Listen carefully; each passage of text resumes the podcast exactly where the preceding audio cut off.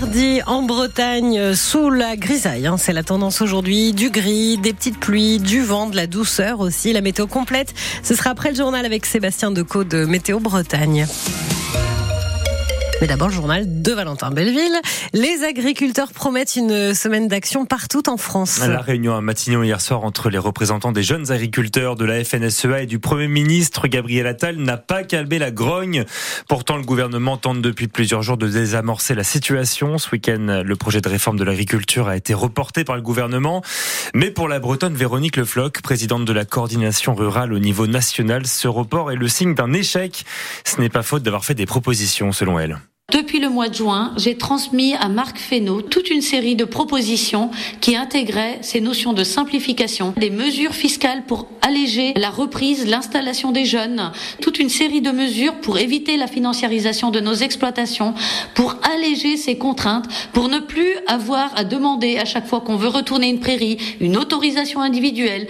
On est en train de tuer le métier d'agriculteur parce qu'on l'étouffe.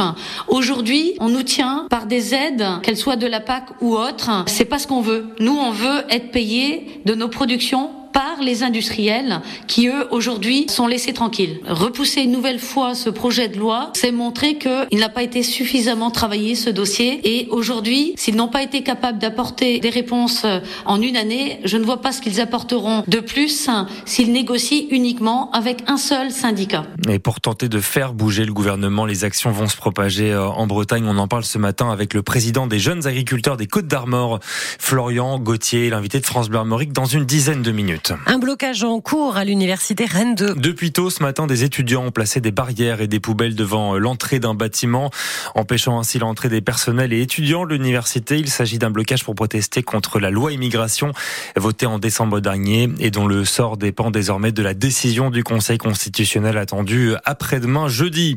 À Fougères, la, le maire annonce euh, son intention de déposer plainte après des dégradations à l'école de la Chatière. Louis Fevrier dénonce des actes de vandalisme inacceptable. Des classes ont été dégradées, des ordinateurs volés, des portes cassées. Conséquence, il n'y a pas eu de courrière. Plusieurs communes sont en plein recensement en ce moment en Bretagne. C'est le passage obligé de chaque début d'année. Le recensement 2024 a débuté le 18 janvier et se déroule jusqu'au 17 février. Toutes les communes ne sont pas concernées en même temps, mais c'est le cas de la municipalité du Grand Fougeret dans le sud île-et-Vilaine cette année. Commune où les personnes les plus âgées ont bien besoin d'un coup de main et c'est Yvonique Briand, retraité et habitant du Grand Fougeret, euh, qui vient à la rencontre de ses voisins.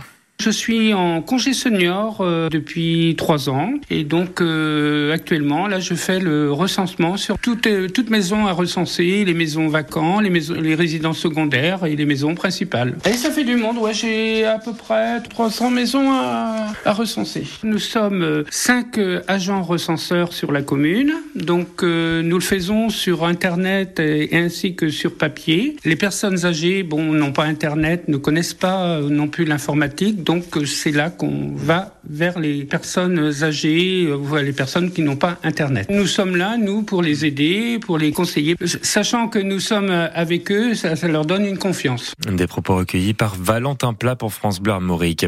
Responsable d'environ 41, 41 000 décès par an, la consommation d'alcool diminue en France. En 20 ans, on est passé de plus de 60% de consommateurs hebdomadaires d'alcool à 39% désormais. C'est ce qui ressort d'une étude de Santé publique France publiée aujourd'hui.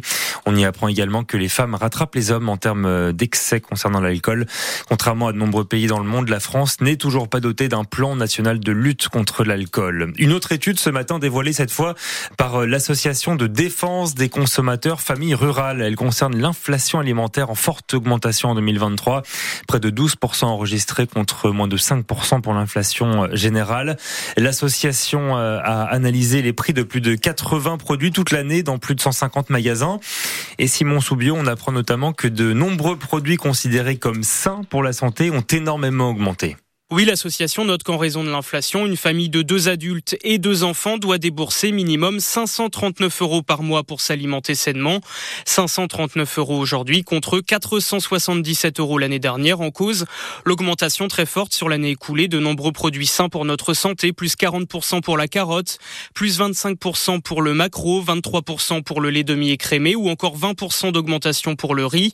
Le prix du panier de fruits et légumes a également augmenté de plus de 7%. Alors face à cette forte augmentation. L'association milite notamment pour la mise en place d'une allocation alimentaire mensuelle pour les personnes qui vivent sous le seuil de pauvreté.